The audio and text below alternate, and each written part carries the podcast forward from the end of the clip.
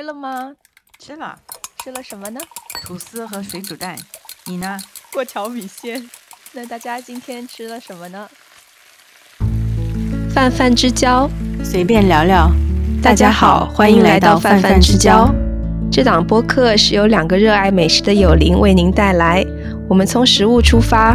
闲聊生活琐事、异乡见闻以及文化碰撞中的思考。我是敲鱼，一个兼职的甜品学徒；我是麻茜，一个退休的美食博主。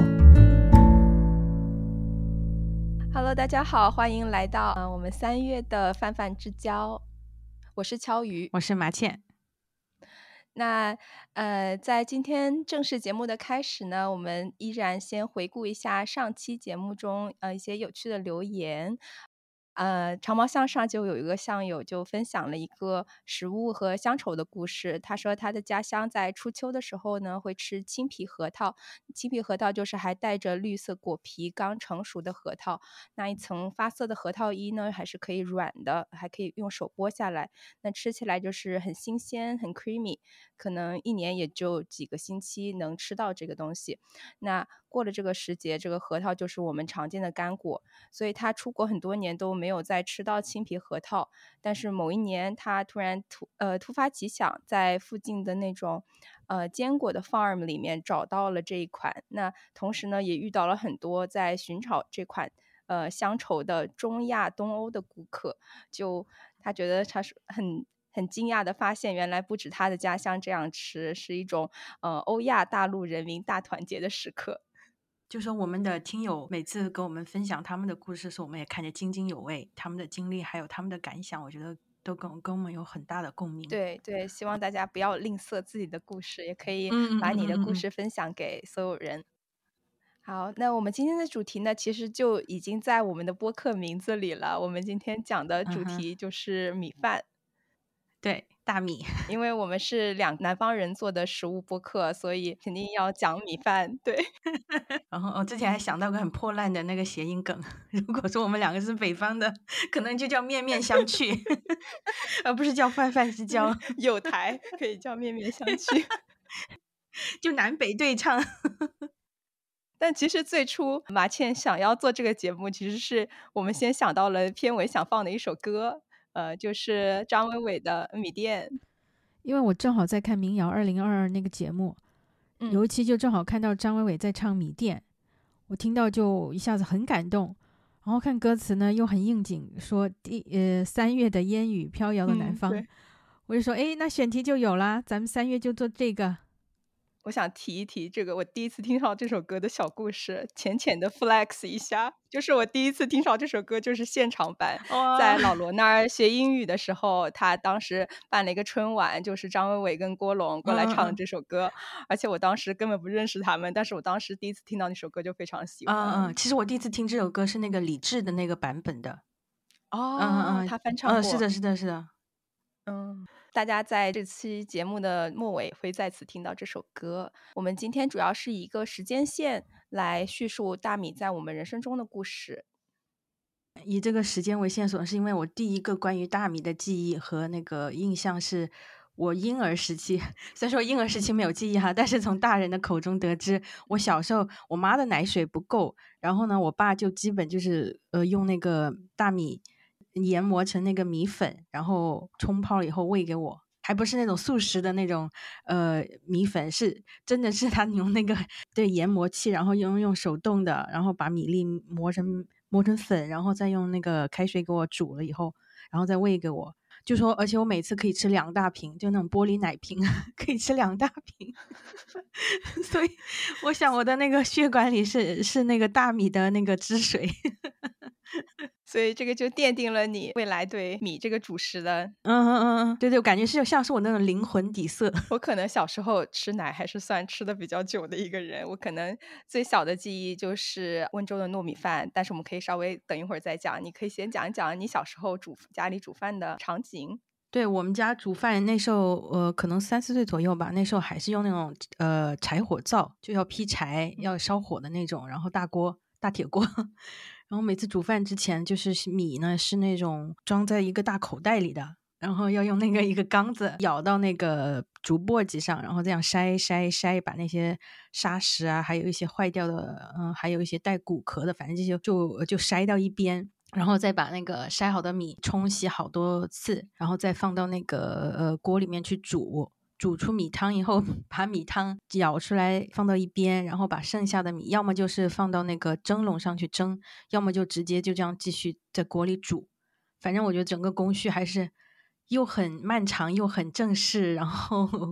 又觉得有一种仪式感在里面，就是那个声音，对对，配着那个簸箕的那个声音，然后。其中有道程序是我们小孩子还会去把那些谷子筛出来的谷子带着谷壳的那种谷子挑出来，然后要么就攒起来留着喂鸡，要么就留下来几颗用来帮那个爸爸妈妈拔那个白头发。对对对，然后就是这样的。对，还吃饭的时候还会喝点米汤什么的。哦，就是。配着饭吃，就有点像北方吃饺子的时候，不是还要喝点饺子汤啊，什么面汤之类的。我感觉是从原汤化原食，对对对，而且而且那时候有一种说法说米汤是非常有营养的一种一种食物嘛。嗯哼，就是生病的时候，他可能如果吃不下饭，就喝点对对喂米汤，还有小孩子，对对对，什么反正就是万事万物皆可米汤的那种。对我小我也有记忆，就是小时候的米饭它不是这么完美的，它会有那些少的沙石啊，然后妈妈就要洗一洗，把它掏干净。嗯，有时候吃饭还吃饭还会咬到一点，咬到那个没没没洗出去的沙什么的。对对对对对，感觉在米的这个质量上也感感受到了经济的发展。是的是的，后来的吃的都是那种感觉白白的、亮亮的哈，就没有污点的，然后就而且家里面也那个升级到了电饭锅嘛。就直接用电饭锅煮，嗯，我家可能一家三口，可能吃的饭的量其实没有那么大，所以我爸妈从小就是习惯用高压锅，然后放一个蒸架，然后呃把米饭放到一个不锈钢的小碗里面，然后每次米饭都是蒸着吃，然后每天就那么一小碗，但是每天吃饭肯定要吃新鲜的，就不像我们现在可能。一次做很多，然后放在冷冻里面，一块一块冻好，然后每次微波炉，就是其实就是感觉是解决温饱，然后而而以前就是一个非常有仪式感的，每天要做新鲜的饭，是的，好像都成为一种一种强迫强迫性的东西，就好像一定饭是一定要现煮，对，就当天现煮的，嗯嗯，就不吃剩饭。你讲的米汤，我感觉也很有意思。像觉得韩国做那个大酱汤，他们也会习惯把那个淘米的那个水省下来，专门做那个大酱汤，就比较香。嗯嗯嗯，对，米汤其实在我们那边还有一种呃，还有一个用法，其实不算米汤，算淘米水。我们一般都会用攒下来，要么用来浇花，就觉得很有营养的来浇花。我们也会。然后还有一个是我们那边会用来洗头发。嗯，像傣族他们就会用。淘米水放到一个陶罐里，让它发酵，轻微的发酵几天，三四天吧，然后就有点微酸的味道，然后他们就用那个淘米水洗头发，不用别的任何的化学产品，就不用那些什么洗发水啊什么的。我外婆她可能一辈子就只用过淘米水洗头发吧，她应该是六七十的时候头发还是乌黑发亮的，就也有白头发，但是不会说一头白发的那种，就乌黑发亮，嗯嗯嗯。现在再洗还来得 及吗？我觉得已经 已经没有，然后九九六都已经够秃头了。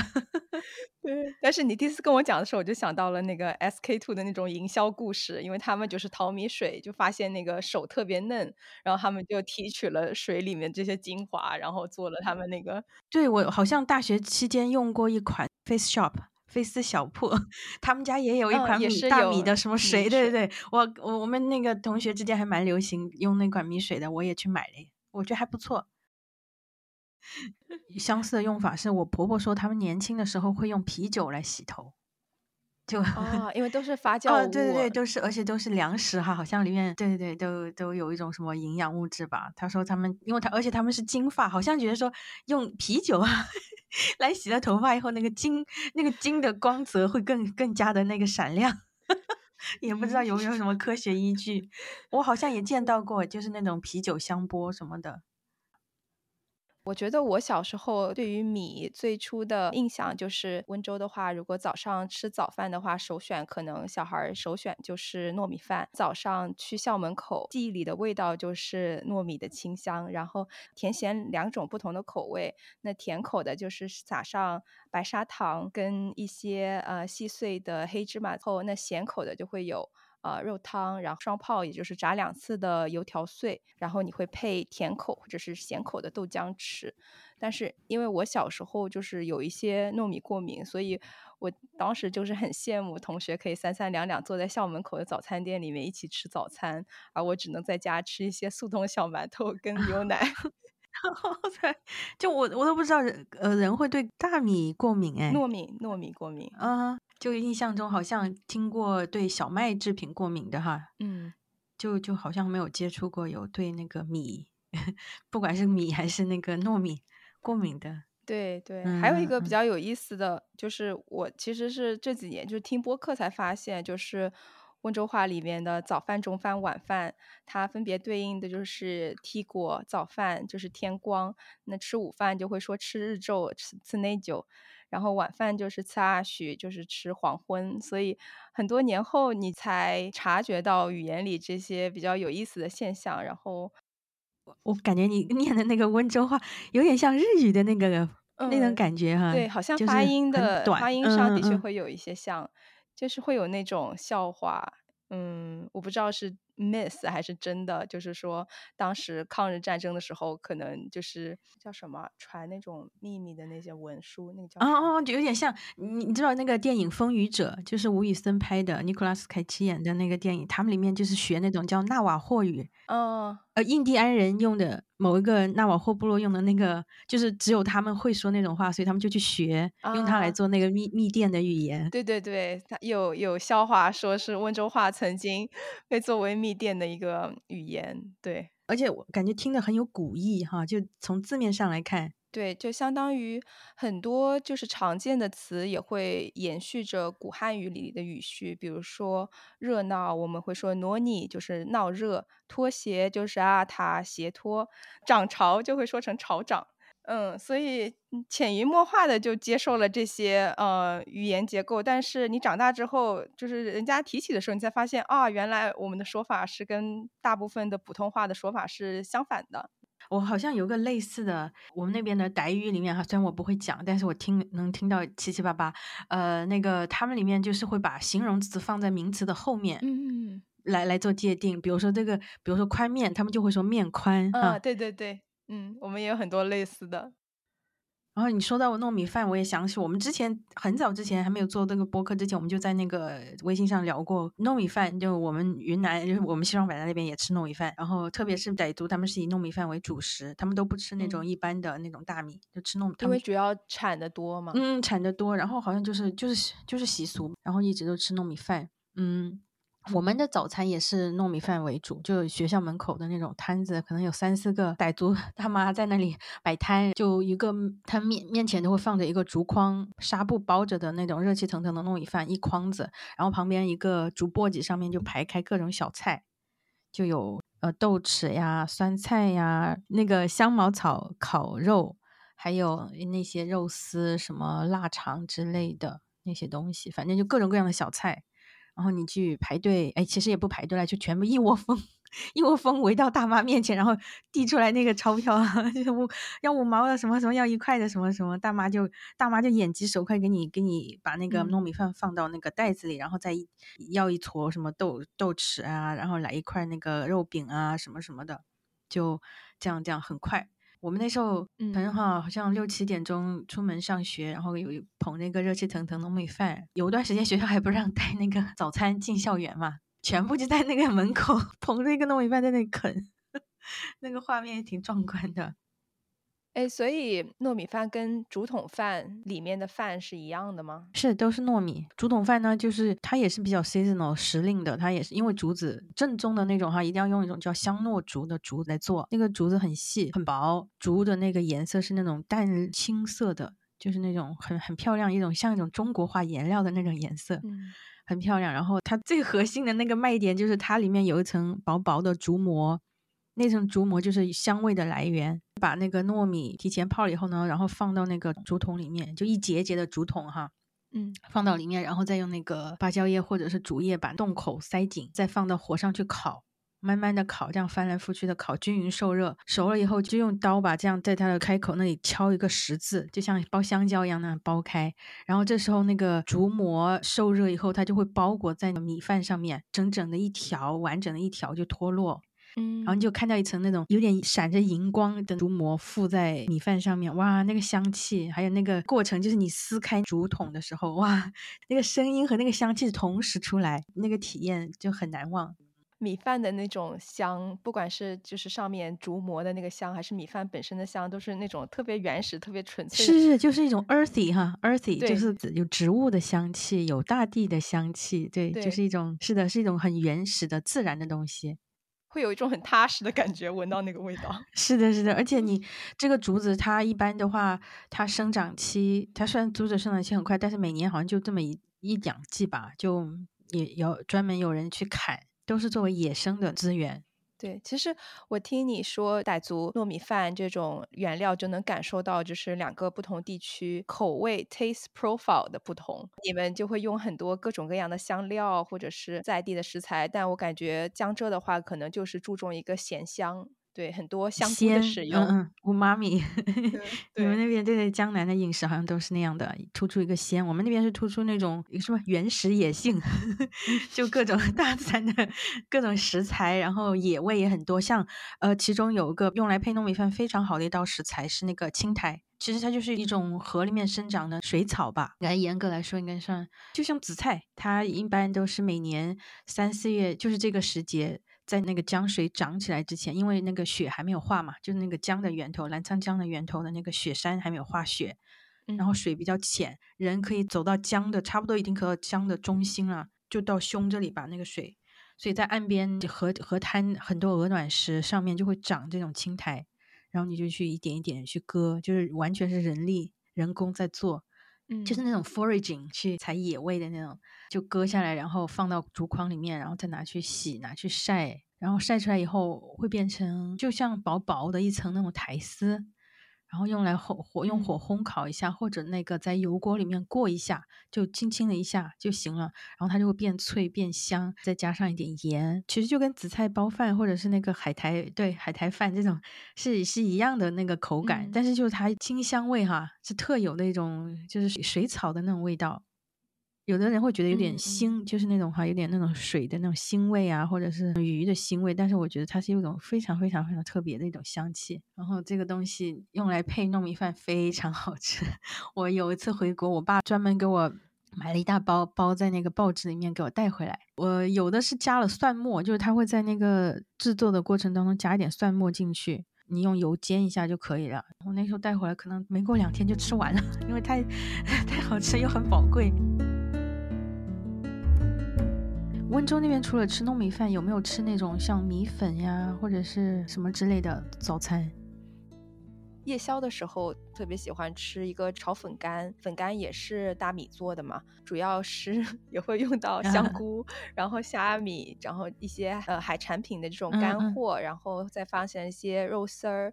呃鸡蛋皮、包菜。呃，我对温州夜宵记忆里的味道就是这个路边炒粉干这个味道。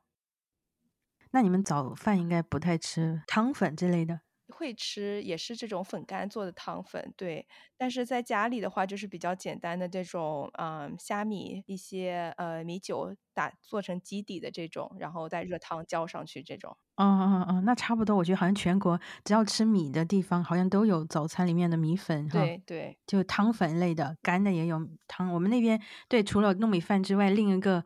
呃，最常见的那个早餐就是也是米粉，但是我们那边就是细的那种叫米线嘛，就细细的那种，对丝丝状的那种叫米线，然后那种宽一点的宽的扁的那种粉，我们那边叫米干，就是干子的那个干，嗯，也是一种汤粉吧，就是用骨头啊什么的熬的高汤，然后新鲜的米粉浇上去就浇上去，然后配你要要的各种配料，比如说你要吃炸酱的呀，或者吃什么红烧牛肉的呀。就各种各样的都有哦，早餐就有这么丰盛的。对对对，就各种小料，然后嗯，他把那个浇头浇上去以后，你自己去去放那些盐、酱油、辣椒，各种配的那种小料。哇，我觉得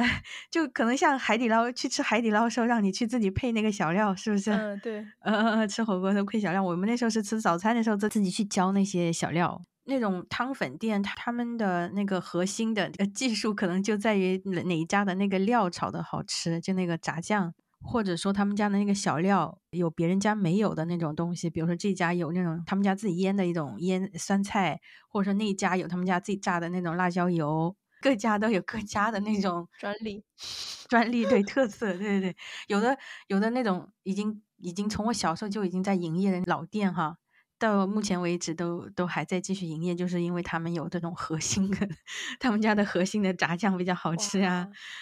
就像老干妈，老干妈好像发家也是因为他们家卖早餐的时候，那个他们家自己做那个豆豉辣椒就特别好嘛。哦，是这样的。我我好像听到这样的一个传说，就是后来他们就单独说，哎，那要不就把这个这款那个调料作为那个他们家的产品来做，所以老干妈就这样发家的。嗯。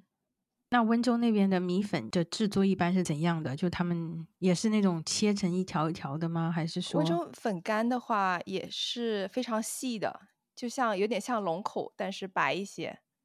哇，那么细啊！它其实也是用白米，然后磨好，水磨之后变成，然后再压成新鲜的粉干。它不是晾晒，而是经过煮熟，然后扎成一一捆一捆的，就晾干。哦哦哦哦哦哦。我小时候有印象是，就是那个米干哈，都是去新鲜的那个米粉加工厂里面去买的。我小时候就可能一年级那个之前都还有印象，我们每天如果想吃的话，就会骑车去到 桥对面的那个米粉厂里面去买。而且那时候好像我有印象，真的是用物换物，就是你带了多少斤的米，就是去换用大米去换那个新鲜的米粉。我印象中真的有过一段时期，就是这么就是用大米去换呃。米粉，然后呢也用钱买，可能，但是我真的是有一一段时间是这样的。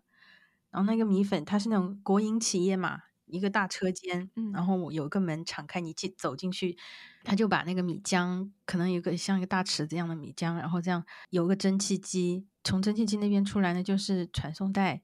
传送带上面就像就铺着那种刚刚蒸出来的洁白如玉、闪着油光的米粉，就像那种纺织车间刚纺出来那种绸缎一样的，就一直传传传传传到一个切割机前面，就很均匀的这样切成一条，可能差不多有一指宽的那样的粉吧。然后那个车间的那个工作人员就会。就戴着那种袖套和白帽子，国旗的那种造型，然后会把那些刚切好的那些米粉哈，这样这样一条一条的铺在那个竹筐里面，就像去接一个新生儿一样的，把那个小孩子放到那个竹筐里面，很很那个对对，很小心翼翼的这样铺在里面。按斤嘛，就是它前面还放着一个那种台式的那种呃秤。很小的搪瓷的那种秤，然后他就会放上去啊，拿那个秤砣这样，嗯，来来回回拨哈，看你要几斤，然后就给你。这整个过程，我站在里等那个我们的等轮到我的时候，就看拿那个车间里面全部都是那种蒸汽嘛，然后它那个玻璃窗又是那种晚饭的时候又有夕阳的光哈透进来。就感觉好神圣啊，就像那种感觉有圣光降临，就提着那种呃刚刚出炉的那个米粉回家嘛，坐在自行车后面，这一刻就是我是最幸福的时候了，就最新鲜的米粉，呃过那个大桥，我就在我现在想要是我把那个童年的生活要拍成一部电影的话，这一部决定是一定要一定要拍进去的，就这一幕哈。就那个车间，那个那个光，那个蒸汽，然后那个香气，哇，全部都要加进去。就觉得说，好像我觉得每一个人的童年里面都会有这么一幕跟食物有关的那种场景吧，就一定会一辈子都会去回想，然后就想，不知道你有没有就这种。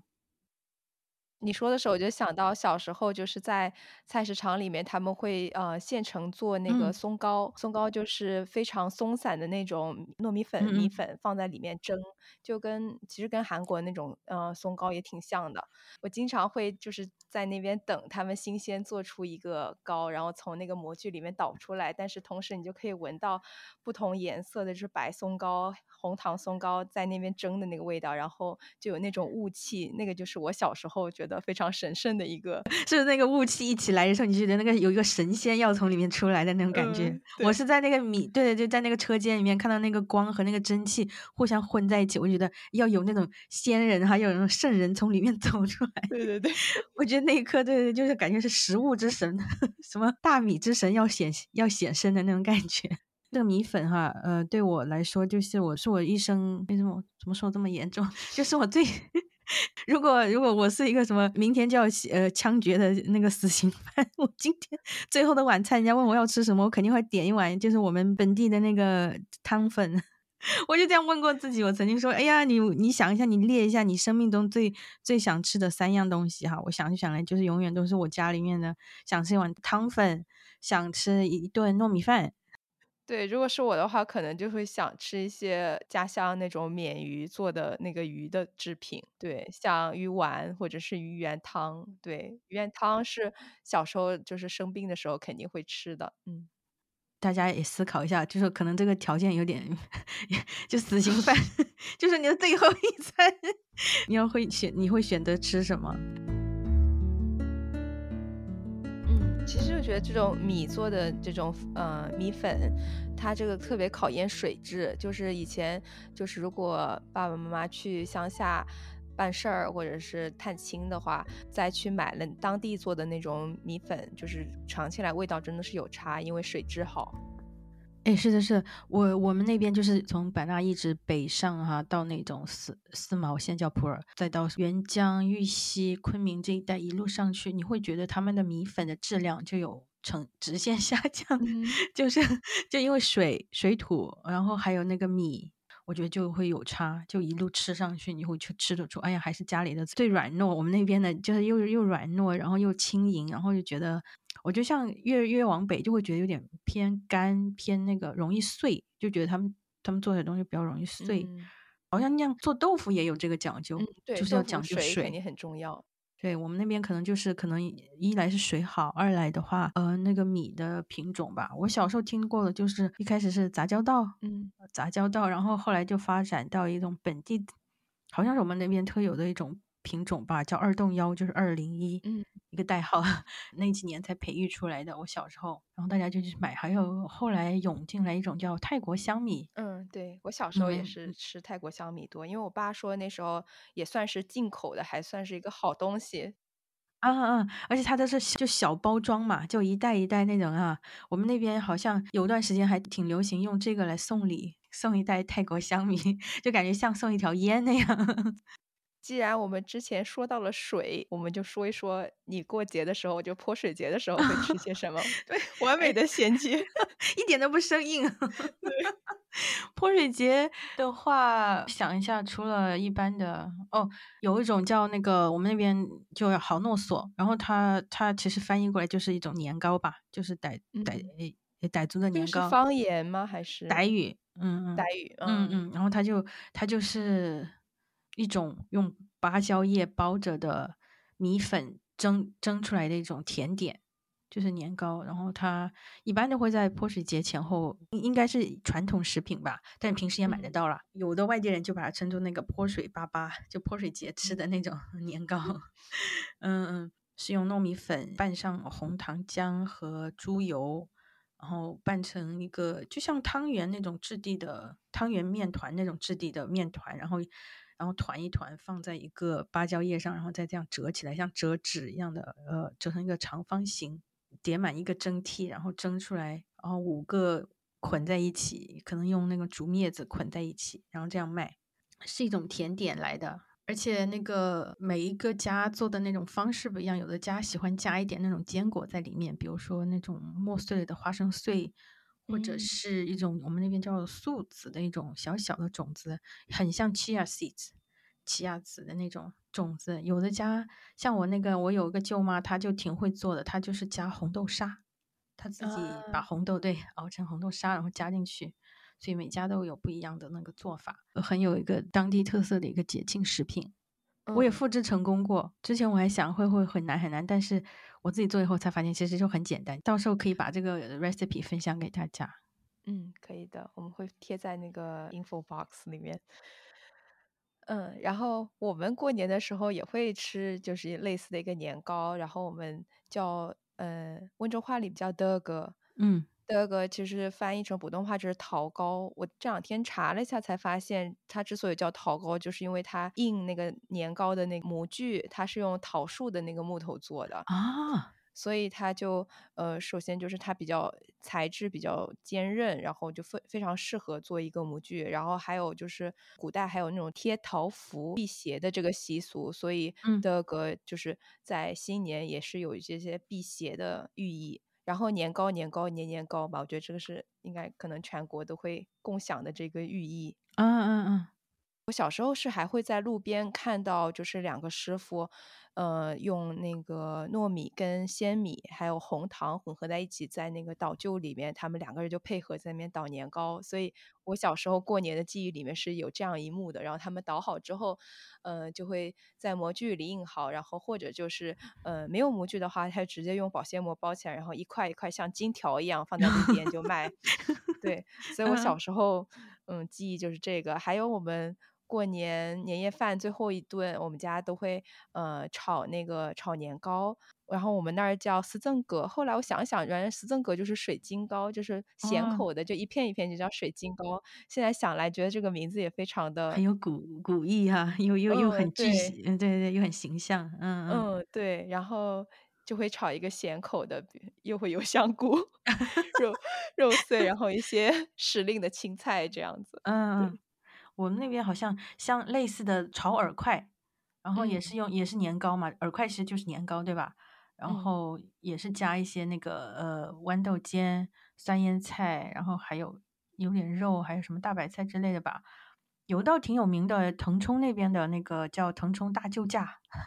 就是还有传说哈，后面的什么好像是朱元璋什么什么时候的，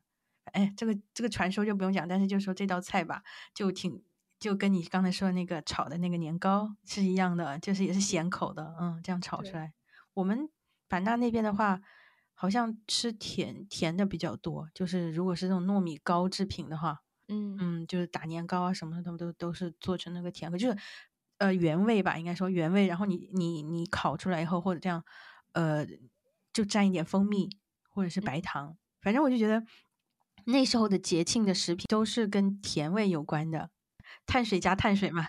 而且糖以前是比较稀缺的一个存稀缺的存在，因为像小时候的话，你可以看到那个嗯用红糖做的年糕多，因为白糖它像其实是需要一个精炼的过程，就是最最粗犷的、最原始的就是红糖，所以看到很多以前的那个年糕制品都是红糖用的多。像我外婆他们泼水节之前做那个泼水粑粑，就是好弄熟的时候，他们的那个红糖都是。从那个甘蔗地里面把甘蔗收了以后榨成汁，然后再用汁去熬的红糖，这整个程序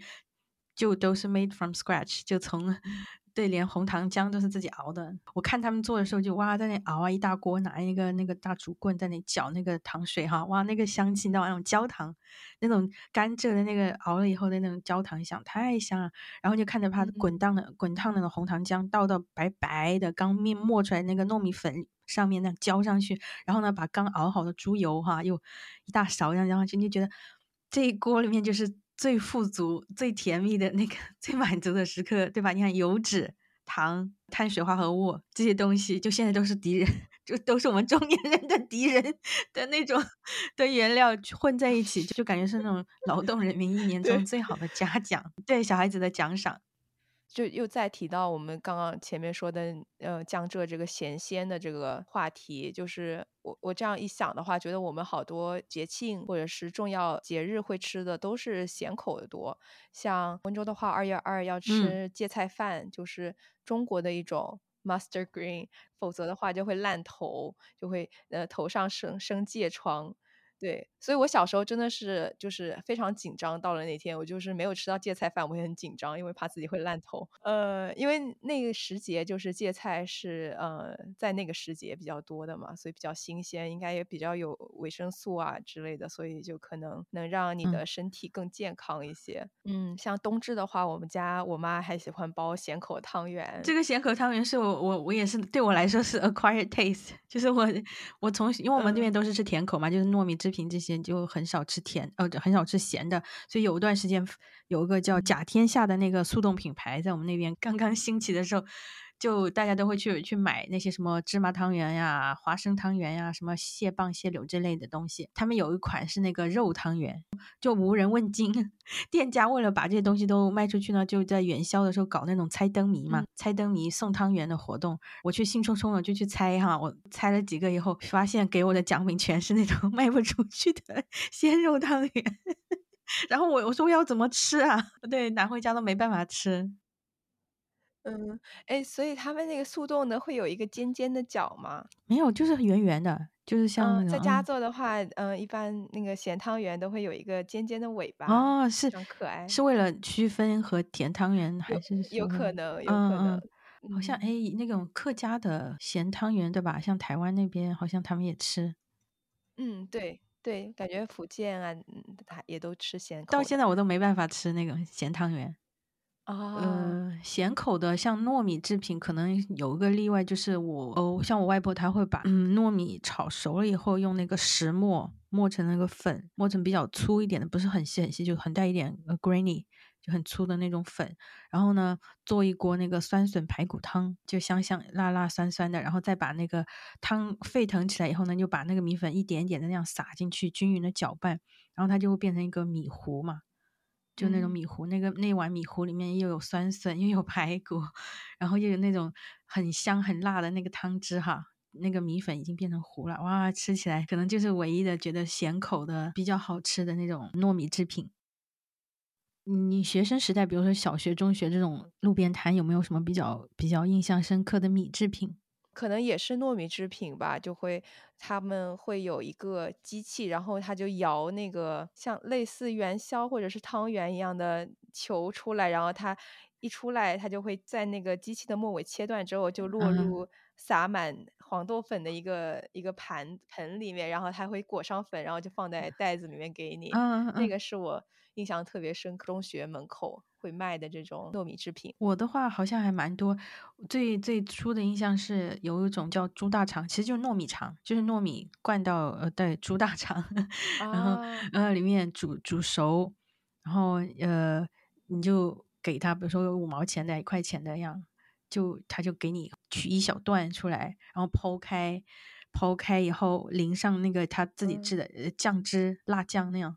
后就这样就就端着吃，而且是用那个纸，那时候。很早之前是用那种纸啊，就那牛皮纸还是什么的那种去去垫，没有塑料袋嘛，就用那个垫着吃。而且那个东西很贵诶，可能是因为有猪大肠还是什么的，反正五毛钱，我记得那时候五毛钱已经很多。他只给你切一节，大概是中指这么长短的一节，嗯，五六厘米这样吧。然后你就觉得吃吃又吃不饱，吃不过瘾。它有种很特别的香气，你想，然后呢，那个米煮的很很软烂，很香。其实它也没有放任何的调料，它就是白米。然后他可能是吃那个辣酱，他自己店家自己调的那个辣酱吧。然后我就觉得特别特别特别奢侈。那时候如果能买，有有的有的同学 家里给零花钱比较多，他就买一块钱的，一块钱的就多出一大截，然后你就看人家吃的好开心。其实是一样的东西，对吧？你也是吃一样的酱汁，一样的那个糯米，但是就觉得 你就觉得他的那个更好吃，一块钱那个。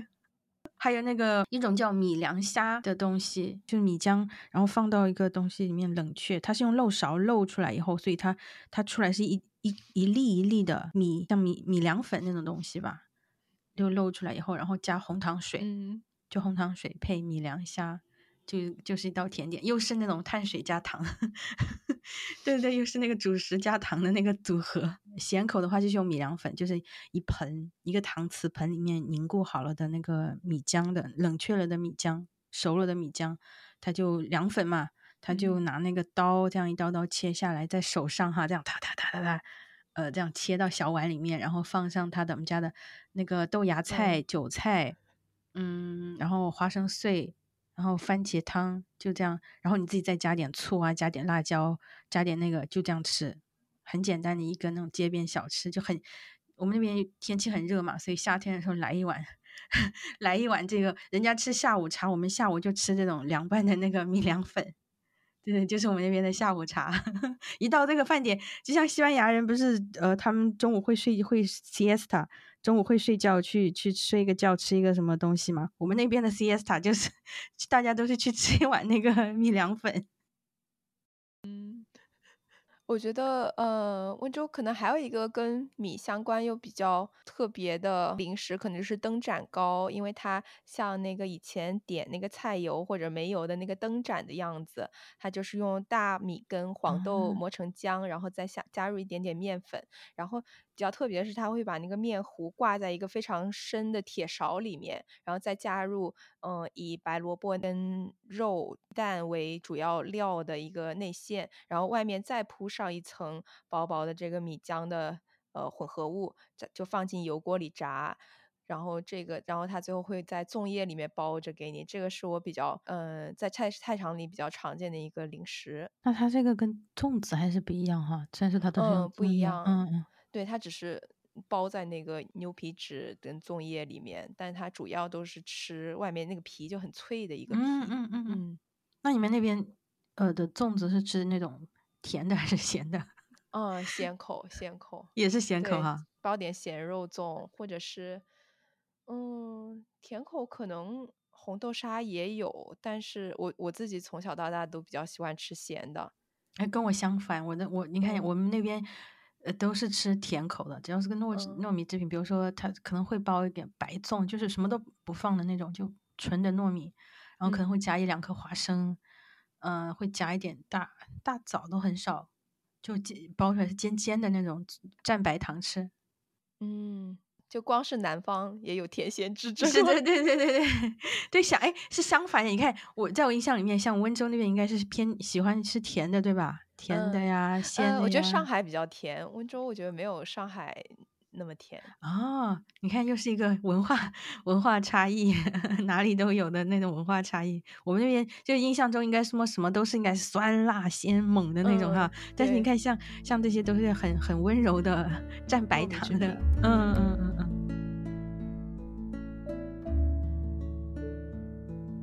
对，到大学的话，大学我是去广州念的嘛，那边你看我就就去到了一个新的米制品世界。你想一想，我的所有的那些呃，现在我很爱吃的东西，都是在广州念书的时候发现的。那个皮蛋瘦肉粥，呃，因为我去广州之前，皮蛋在我的印象里全是凉菜，就是切了以后放点醋，放点 那种吃的凉菜，拌着吃。对对对对对，然后就不知道它还能拿来做粥。因为我小时候是吃皮蛋出爱吃出了名的，我爸说我小时候吃皮蛋就可以光口吃，哦，就是天哪，对对对，松他们松花蛋哈就包了以后就一小颗就放在我碗里面，我就这样可以光就一个人就啃 就啃，都不用放酱油什么的，嗯，对对对，可以我找到了我的本命，就是我的皮蛋瘦肉粥，就向我召唤。你看我去那边念书，可能也是因为。因为命命命运中的某种安排，皮蛋 皮蛋的召唤，这 皮蛋的召唤，皮蛋瘦肉粥特别好喝，特别好喝。然后还有那边的肠粉，嗯，广东的肠粉，哇，这个也是超好吃，也也是鲜新鲜蒸出来的米粉，哈，热气腾腾的。然后他们的做法就是这样一个抽屉里面铺上一层薄薄的米浆，然后放到你想要的料，比如说鸡蛋呀、鲜肉啊、生菜呀，各种各样的什么海鲜、叉烧各类的。然后这样拿那个刮板哐的刮起来，就这样哈，刮成一小堆，然后浇上那个酱油，嗯哼，像我们食堂里面都有，就那个肠粉窗口有两个酱油壶，还有什么煲仔饭呀，还有那个干炒牛河、生滚靓粥。我们学校门口有一家有一家店，就是卖粥和呃汤的店，它就是左边一个牌子写生滚靓粥，右边的牌子就是老火靓汤。都是靓，哦，对，靓女靓仔。然后他那个牌，那个价目牌哈，就是在那个橱橱窗上面那个价目牌，就像感觉像中药一样的哈，就一名字名字各种名字，比如说什么，我看着名字我都不知道它是什么意思，就是它它有粥，它写极地粥、艇仔粥，对吧？你听这个名字你就不知道它是什么意思。然后后来我点了以后，我好奇嘛，我就点各种各样我都试了一次。然后那个极地粥就是里面有一些猪内脏。像猪肾啊、猪猪猪心啊、猪肠之类的吧，就是有些对，好像是说极地就是你高中状元的意思吧。就喝了那个极地粥，对，就会高中状元。所以考试考期末考前会有很多人去喝那个极地粥吗？估计会。然后那艇艇仔粥，艇仔粥就那个舰艇那个艇艇仔粥，然后它就是有一些海鲜海鲜在里面，然后跟那边跟海鲜粥好像还有区别，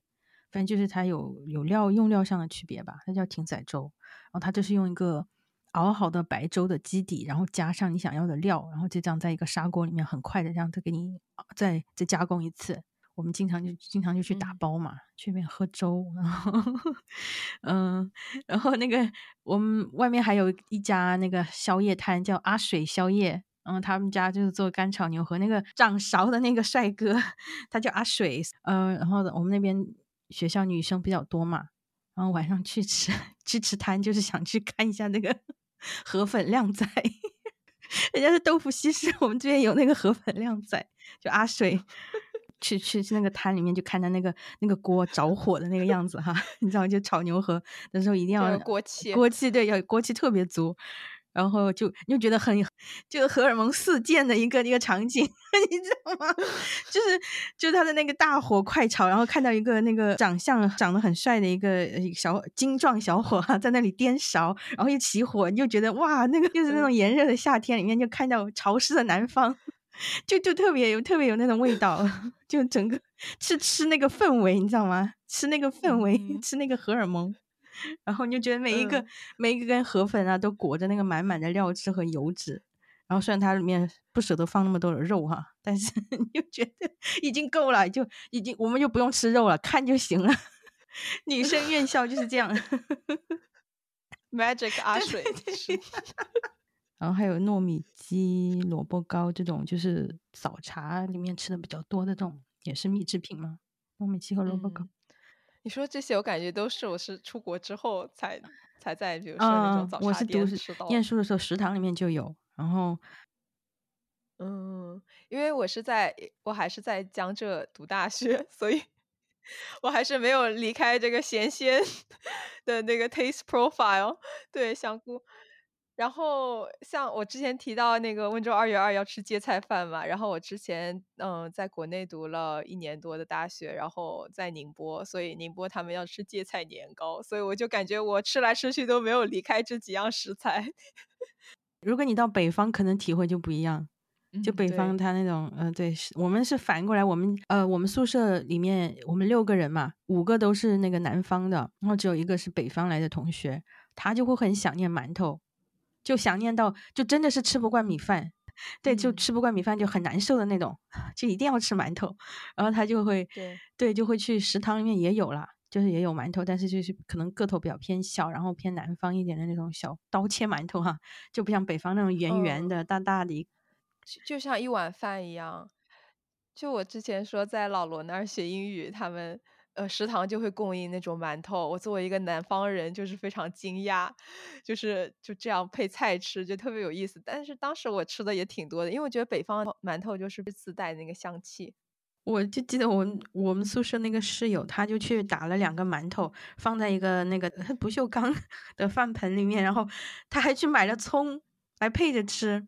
那个葱，你知道我。就不不是不是北方那种甜大葱，嗯嗯，它就是南方菜市场里面可能就有小指头那么粗的那种拿来做菜那种葱，但是没办法，可能只能买得到那种葱，他就去买了两颗那种葱来配着那个馒头吃哈，然后他就坐在他坐在我斜对面嘛，然后我就我就看到他一个落寞的北方女生，然后 就在那里吃葱吃馒头，然后旁边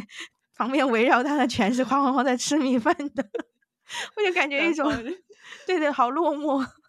只能用馒馒头来抚慰乡愁。出国后，其实呃见到了更多，就是以前在国内没有见过的米制品。我自己非常喜欢，就是一个越南的那个米纸 （rice paper）。嗯，就他们就可以包呃越南餐厅里，他就可能就包粉条、虾，然后有些会包呃猪肉，然后一些香料，然后就包着，然后卷那个花生的做基底的那个蘸酱吃。是的，这我也挺爱吃的。嗯，然后现在 YouTube 上也有很多人就是用这个来复制，就是家庭版简易肠粉啊，或者是做那个凉皮。嗯，做凉皮的也蛮多的，用来做凉皮，嗯嗯，或者是贴一层那个海苔，然后它做成泰国那个小零食，嗯嗯，炸的那种是吧？对对对，而且它那个 rice paper 做出来的东西，就是视觉挺好看的，很多人就喜欢拍照那种网红剔透的样子，是的，是的，包着各种颜色的食那个食材，而且现在那个瘦身食谱里面经常用得到嘛，就用它来包各种蔬菜啊，包鸡胸什么的，嗯，对。然后还有一个我挺喜欢的米制品，就是墨西哥的那种 rice pudding，呃，就是很多人应该可能吃不惯这个甜口的，这样像粥一样的布丁，对，然后上面还会撒一些呃 cinnamon，撒撒一些肉肉桂粉。嗯，这个到在德国的时候我见过，他们那边也是叫米布丁，就牛奶米，然后他们就是也是熬的稠稠的，然后配那个樱桃果酱。哦，无法想象樱桃果酱。就还也是也是冷冷的，哦，对，吃冷的吃冷的，所以他们用来做甜点嘛。嗯，我觉得我还能接受吧，因为就跟我们那边感觉像冰稀饭，你知道吧？就是冰的粥，嗯，甜粥的那种口感蛮像的。只不过他们用了很多很多的奶制品，呈现出来就是白白的一大团糊状的东西，然后配樱桃酱。对，还有一个我觉得吃的比较习惯的就是那个西班牙的帕亚呀，那个海鲜饭。嗯，它用的就是呃短粒米，然后它这个很容易吸收这个海鲜饭里的汤汁跟海鲜里的鲜味儿。对，我也蛮喜欢的。我喜欢，其实我喜欢吃里面那个，他们会放那个 chorizo，那个香肠。我喜欢用这个，呃呃，因为而且它是咸口的，稍微有点辣味。我觉得因为那个香肠是有辣味的嘛，蛮喜欢这个搭配。但是我最吃不惯的一款那种米制品就是那个 risotto，就意大利的那个奶酪煮的那种夹生饭。这个饭无论煮的多熟，就它已经熟了，但是你就永远觉得那个口感是夹生的。你有没有这种感觉？就是永远就觉得不软糯哈。没煮熟，但是它又是一锅很稠的粥，货不对版。就你感觉它应该是很软，对吧？香喷喷的那种咸口的，但是吃下去，因为它是用奶酪作为那个调调味主要的调味嘛，就感觉很很稠，然后。上面还你吃的时候还要刨一层那个鲜的奶酪上去，上桌的时候对吧？然后就我就特别吃不惯，然后我就觉得说你们怎么这么糟？就像 我想化身 Uncle Roger，就是 How can you do this？就那说起 Uncle Roger，就是我在面包店里面，每次我们因为我们有卖那个三角翻弹那个 Onigiri 嘛，然后嗯，日本阿姨每次洗米的时候就跟搓搓衣板一样，特别用力，然后那个美国小哥就说。他就他就问我说：“为什么要洗米？” 然后我就整个人就 Uncle Roger 上身。对，有些米的那个包装上都会写那种 rinse free 吧，它就可能就已经洗过还是怎么样？对，所以他们没有这个概念。嗯嗯，我我也看到过几个那种 YouTuber，他也是他做米的时候，比如他用那个 Instapot，他就直接把干的那个大米咚再倒进去，然后加水，然后盖子一拧就开始煮了。我说：“哎，你不洗米吗？”就那种感觉，就是其实这个淘米啦，你淘太久也好像也会流失掉一些宝贵的那个营养，维他命 B。对，但是口感会好，就是看你要牺牲什么。而且我觉得可能是小时候养成的习惯，因为小时候的米不是那么干净嘛，真的是要洗的，嗯，要把那些泥沙、那些脏东西都洗掉。像我们那边有晒谷场嘛，就是晒，真的是把谷子晾到那种很平的一个大的那个像篮球场那么大的一个场地上面去晒的，不像现在这种工业化了、高度发达，所以它就比较干净。对，然后还有一个让我比较有冲击的就是，呃，韩国的 Dokki 辣炒年糕，就是我家属介绍我知道的，就是之前没有想过年糕还有吃这么辣口的。然后他们是放鱼饼跟呃煮鸡蛋。年轻的时候无所畏惧的时候，还会吃 Rabugi，就是 Ramen 加 Dokki，碳水，就是煮好了 Dokki，然后上面再放一块辛拉面的那个面板。对，那时候真的吃的可香，就是大学很多晚餐就是这样过来。现在已经很多年不敢碰这样的组合了，而且还没有那没有青菜之类的。对，没有 青菜。我曾经有一次就是突发奇想放一点胡萝卜，然后后来放了之后就很后悔，就很奇怪。我是有介绍我吃的那种米制品是一个很像印尼炒饭 nasi goreng 的一个东西，然后他就觉得说他是买速冻的嘛，他说哎这个都是亚洲炒饭，你肯定喜欢吧。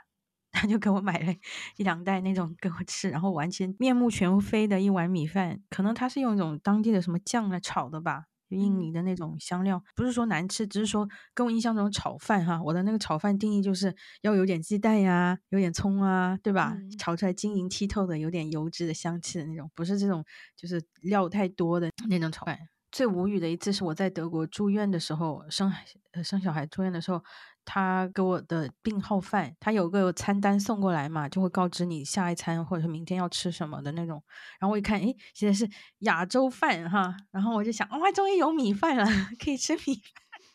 然后满心欢喜，不用再吃那种黑面包加那个奶酪跟火腿的那种月月子餐。嗯，然后就就端上来的时候，看到一盘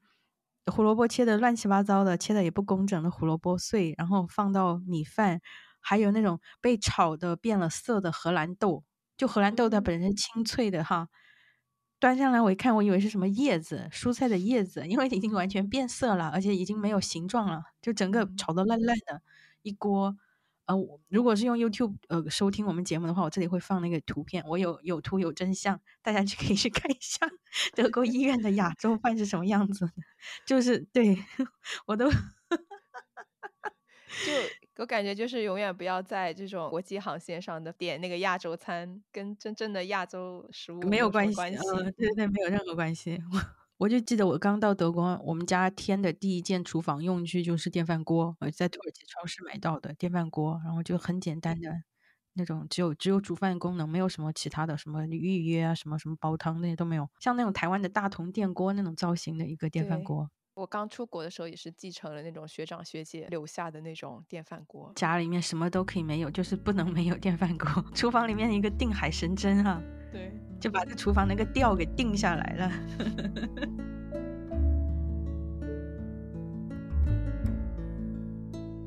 那时候那个物流不像现在这么发达哈，现在好像你发现没有，就各种各样的厂呃什么螺蛳粉呀，各种各样的粉都都兴起哈。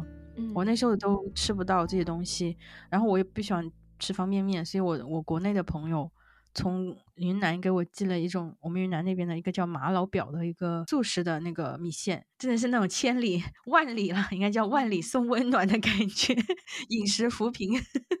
我也很感谢。我上一次回国的时候。就是我奶奶正好包了粽子，然后她就呃新鲜包好，然后煮好，然后再冷冻，然后就让我 从国内带进来。然后刚开始还觉得嫌麻烦，因为每次这个行李就是会被查到啊之类的。嗯但是就是过了几个礼拜，再从速冻里拿出就是奶奶亲手包的粽子，就是啊，就是家的感觉。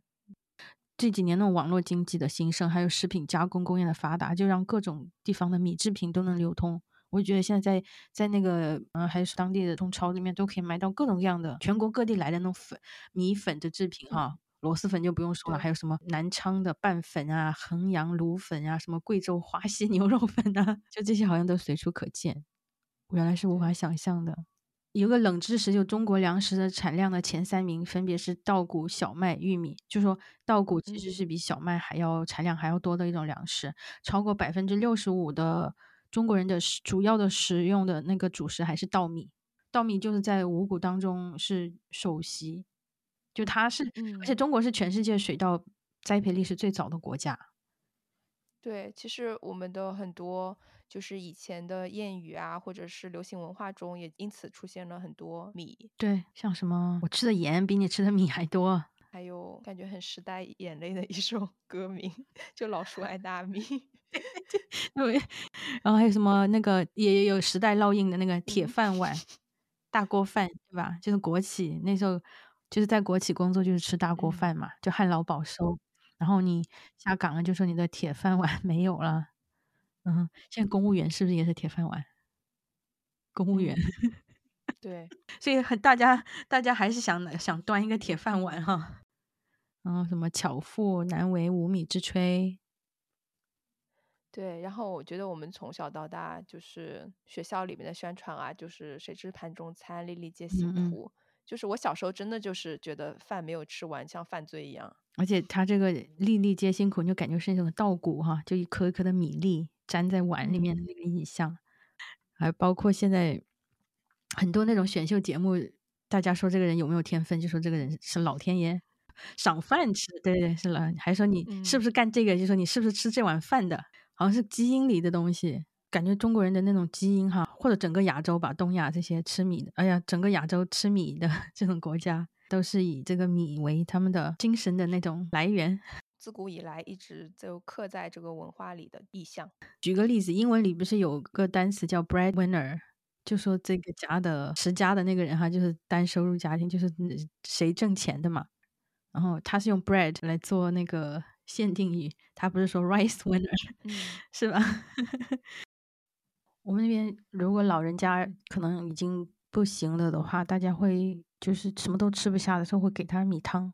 就说如果米汤连米汤都已经喝不下去，那基本就完了。嗯，感觉是一个轮回，因为我们最开始也提到，就是小孩儿也会喝一些米汤，到这个人离开的时候，又用米汤来作为结束，就感觉说是稻米 贯穿了我们的一生。我到现在还会这种感觉，就是我现在可能有时候会吃点就是面啊，但是就是太久没有吃米的话，就感觉身体的 DNA 就在呼唤我要该吃点米饭了。就吃下去米饭，就人就比较舒坦了，就感觉像那种吉他需要调音的时候啊，你就把那个 tune 就 tune 一下自己，我就觉得，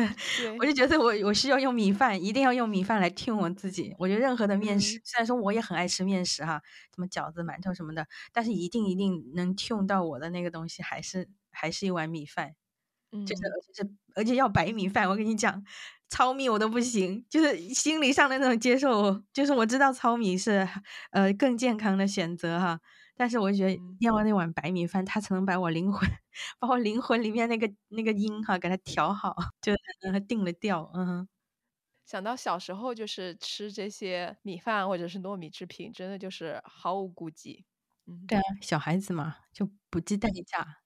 就现在不像现在要思前想后哈，要看一下血糖、升糖的指数，然后要看一下什么其他的，还知道那个白糖不好，就很感慨。就到现在这个年纪，就很怀念过去那种小时候可以不考虑血糖，吃下白花花的大米饭，喝下加了白糖的白粥，然后还想念那种拿着五毛钱去买一小节那个糯米肠。然后当时就站在那个摊口边，就想，如果有钱了，一定要我要把整盘猪大肠都买下来。现在呢，拥有了想吃多少吃多少，想想放白糖就放白糖的自由。但是呢，看到每一年那种体检时候那个血糖，你知道吗？就那个血糖指数，你就觉得说，我的这份自由已经早就已经失去了，就就就感觉说出出出来混，迟早要还的。嗯，对，当年就是吃下一整碗糯米饭的我，可能不会想到现在连吃个糯米饭都要考虑这么多。对，还要加青菜，不加青菜就觉得是在犯罪。那碗青菜就像赎罪券一样的，你吃一碗白米饭，你必须要加一碗青菜，而且还要过还要很多的很多的青菜，然后才能抵消那个吃那个白米饭带来的罪恶感。然后你还要算，你说，哎，这碗白米饭我是不是要运动什么半个小时 才可以消耗掉？就在各种算嘛，然后你才知道啊，其实生命中的一切馈赠都标好了价格。感觉人一生可以吃多少碗饭都是有限定的，吃到了迟早要还的，就觉得且行且珍惜吧。因为不是有个《古诗十九首》里面有段很有名的话，就说“思君令人老，岁月忽一晚，弃捐勿复道，努力加餐饭”，就鼓励大家就是开开心心的活今天哈，就是要努力加餐饭，就吃好你才能才能继续生活嘛。浪漫速成班里面那个不是说跟直说老师，好像是人必须要吃点热气腾腾的东西，好像才能活下去。他就这里，就看他吃一碗饭，然后吃汤哈，就觉得很有很有生命力，生命在延续。而且就是往往是有人把这个热饭热菜端到你面前的时候，然后你心里可能一直在维护的那种情感才会崩塌。人间值得的就是一碗热气腾腾的饭，然后可能搞笑一点就会说，现在不劝你努力加餐饭了，现在说努力戒碳水，成年人的悲哀。对，当米饭它变成了碳水，你的童年也就结束了。对，哇，好伤感啊！然后现在片尾音乐可以进了，然后把大家把这个愁愁绪冲淡一点。对，那现在片尾就是嗯，来自张伟伟的《念》。郭伟伟是不是郭伟？张伟伟，张伟伟吧？张伟伟，郭龙，张伟伟吧？哎呀，前面说张伟伟，是张伟伟哦，是张伟伟 哦，我竟然我想到郭伟伟，哇，真是混乱了，混乱了。哦，你看，而且血糖低的时候什么都想不，脑子也是一片浆糊。你吃了吗？吃了，我吃了那个呃吐司。就我就没听好，我应该吃米饭。我本来想吃点米饭，家里什么都没有。好，在最后的歌声中，我们祝大家吃好喝好，少些烦恼。我们下期再见，再见。把眼光丢在潮湿的路上，你的舞步划过空空的房间里，时光就变成了烟。爱人，你可感到明天已经来临？码头上停着我们的船。我会洗干净头发，爬上桅杆，撑起我们葡萄枝嫩叶般的家。